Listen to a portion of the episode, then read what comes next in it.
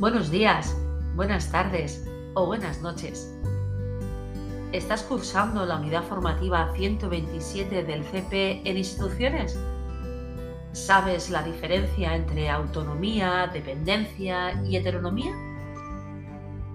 ¿Sabías que las personas en situación de gran dependencia, con pluridiscapacidad o con grave deterioro cognitivo también tienen derecho a la autonomía?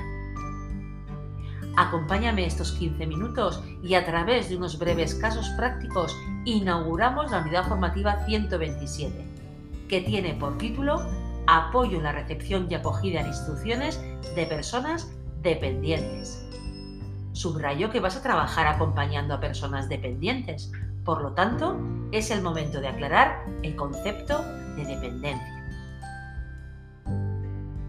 La LAPAD o Ley de Promoción de la Autonomía Personal y Atención a las Personas en Situación de Dependencia del año 2006, mal llamada Ley de Dependencia, tiene como objeto garantizar el derecho a que si tenemos reconocido determinado grado de dependencia, podamos contar con un mínimo de recursos, de servicios y prestaciones económicas que nos facilitarían una serie de atenciones y que tienen el objetivo de promover o mantener nuestra autonomía.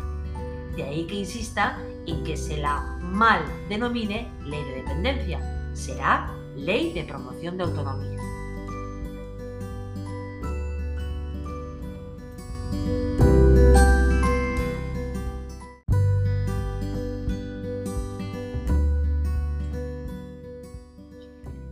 Cuando por fin acredites tus competencias profesionales al terminar el CP, serás apto o apta para la profesión de cuidador o cuidadora de personas dependientes.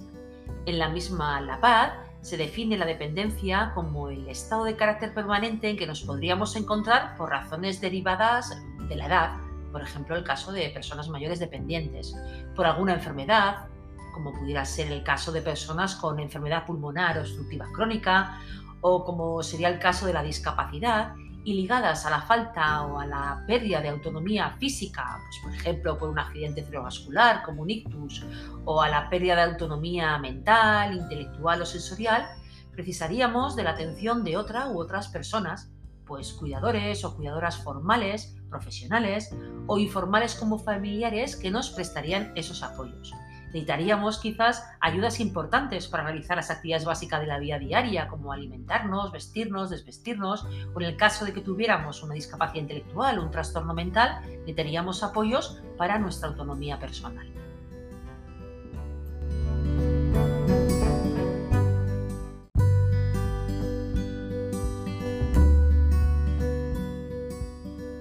Pongamos ahora el foco en el concepto de autonomía. La autonomía viene definida en la propia La Paz como esa capacidad que tenemos para controlar, afrontar y tomar por propia iniciativa decisiones personales acerca de cómo vivir de acuerdo a nuestras normas, a nuestras preferencias, así como para desarrollar las actividades básicas de la vida diaria, las ABVDs, alimentarse, vestirse, realizarse el aseo personal, desplazarse dentro del hogar, entre otras. Sin embargo, tengo que aclarar que el contrario de autonomía no es dependencia. El contrario de autonomía es heteronomía. Y para comprender mejor este concepto, nos va a venir muy bien escuchar a Pachi.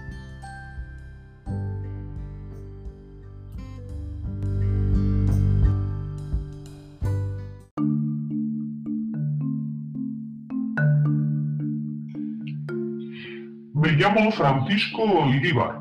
Tengo 81 años y todo el mundo me conoce como Pachi. Yo vivía en mi pueblo de siempre hasta que me quedé viudo. Quería seguir viviendo en el caserío porque aunque con mis achaques me valgo solo todavía y me arreglo con las cosas de casa. Aprendí a hacerlo durante la enfermedad de mi mujer. Pero mi hija y mi hijo que viven en Donosti se reunieron y me comunicaron que habían decidido, ahora, por mi bien, que dejara el pueblo y me fuera a vivir por temporadas a la casa de cada uno de mis hijos. Y yo no me atreví a contradecirles. Echo mucho de menos a mis vecinos, mi huerta, mis gallinas, mis costumbres.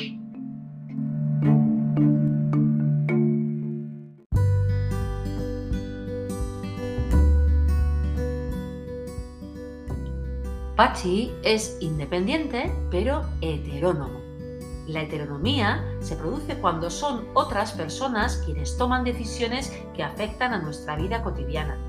La heteronomía se refiere a la cualidad de aquellas personas que son regidas por un poder ajeno a ellas. Aunque la intención del hijo y de la hija de Pachi seguramente es bien intencionada, están colocando a su padre en una situación de indefensión. La heteronomía se produce cuando son otras las personas las que toman decisiones que afectan a nuestra propia vida. Quienes deciden dónde y con quién vivir, cómo vestirse, cómo peinarse, la hora de levantarse o de comer. El antónimo de dependencia es independencia. La independencia es la situación en la que la persona mantiene preservada su capacidad funcional para realizar o desempeñarse en las actividades de la vida diaria. Pero mejor te invito a que conozcas el caso de Nancy.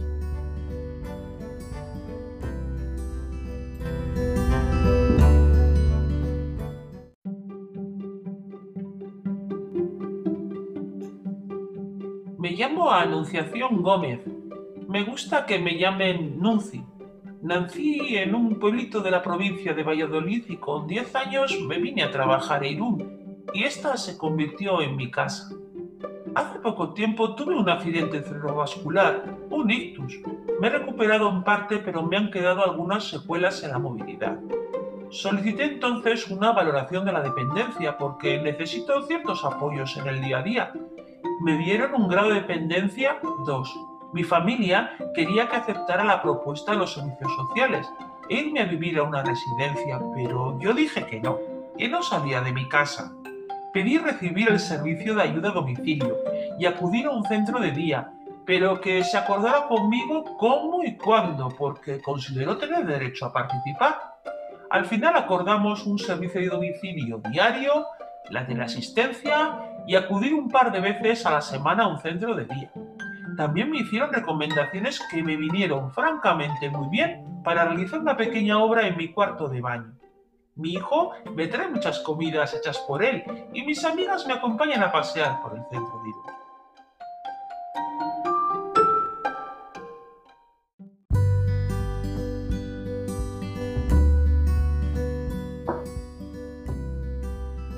Tenemos por tanto que Pachi es independiente pero heterónomo porque otros toman las decisiones vitales por él.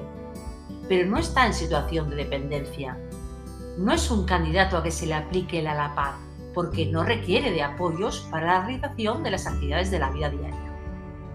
Luego tenemos, por otro lado, a Nunci, que está en situación de dependencia severa, tiene reconocido un grado de dependencia 2. Por lo tanto, puede beneficiarse de los recursos que se garantizan en la ALAPAD, pero es autónoma en la toma de decisiones. Hasta aquí puede estar más o menos claro, pero ¿Cómo promovemos la autonomía cuando esta persona se encuentra en situación de gran dependencia o presenta un grave deterioro cognitivo? Para ello, déjame que te presente a José Luis.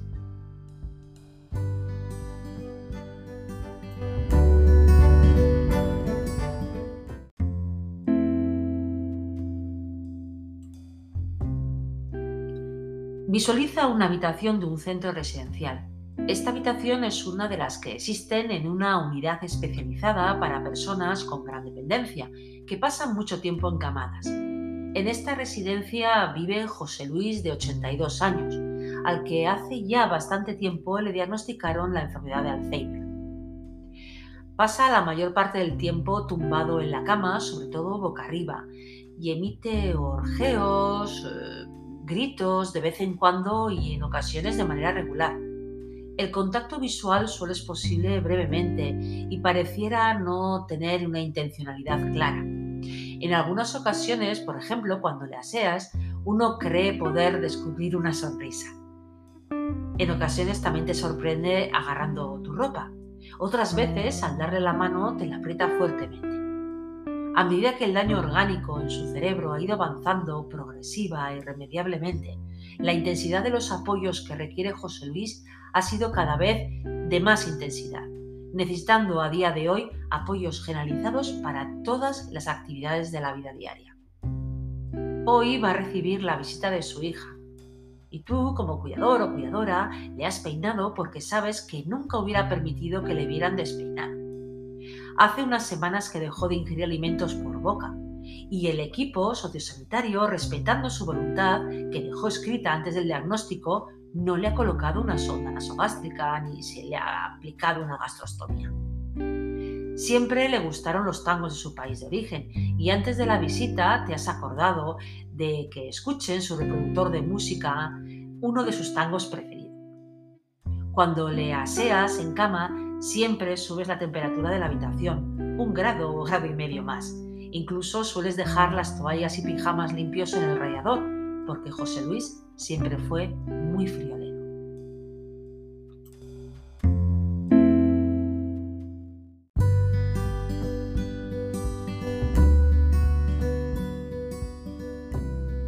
La autonomía, por tanto, no es una capacidad única, una capacidad fija.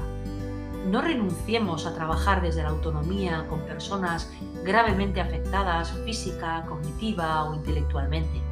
Identifiquemos oportunidades, apoyos que permitan su ejercicio.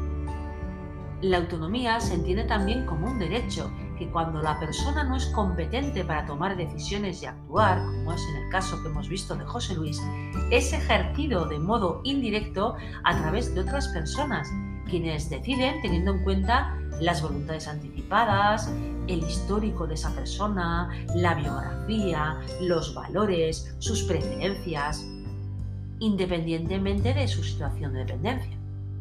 La atención centrada en la persona es un enfoque de la intervención en el que la persona usuaria, la persona residente, se convierte en el eje central de la organización del centro o del servicio y de las actuaciones del propio equipo de profesionales. Como enfoque, la atención centrada en la persona reconoce una serie de principios o enunciados que tienen que orientar nuestro modo de hacer, la práctica sociosanitaria.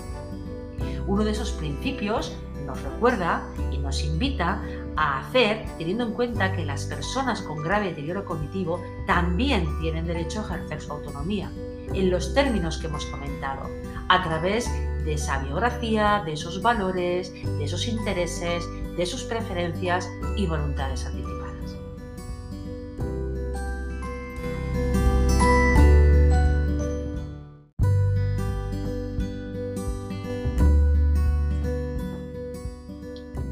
Bueno, pues nada más por hoy. Si sigues ahí es que de algún modo he captado tu atención. No te olvides que puedes dejar tus comentarios de voz, eh, tus mensajes,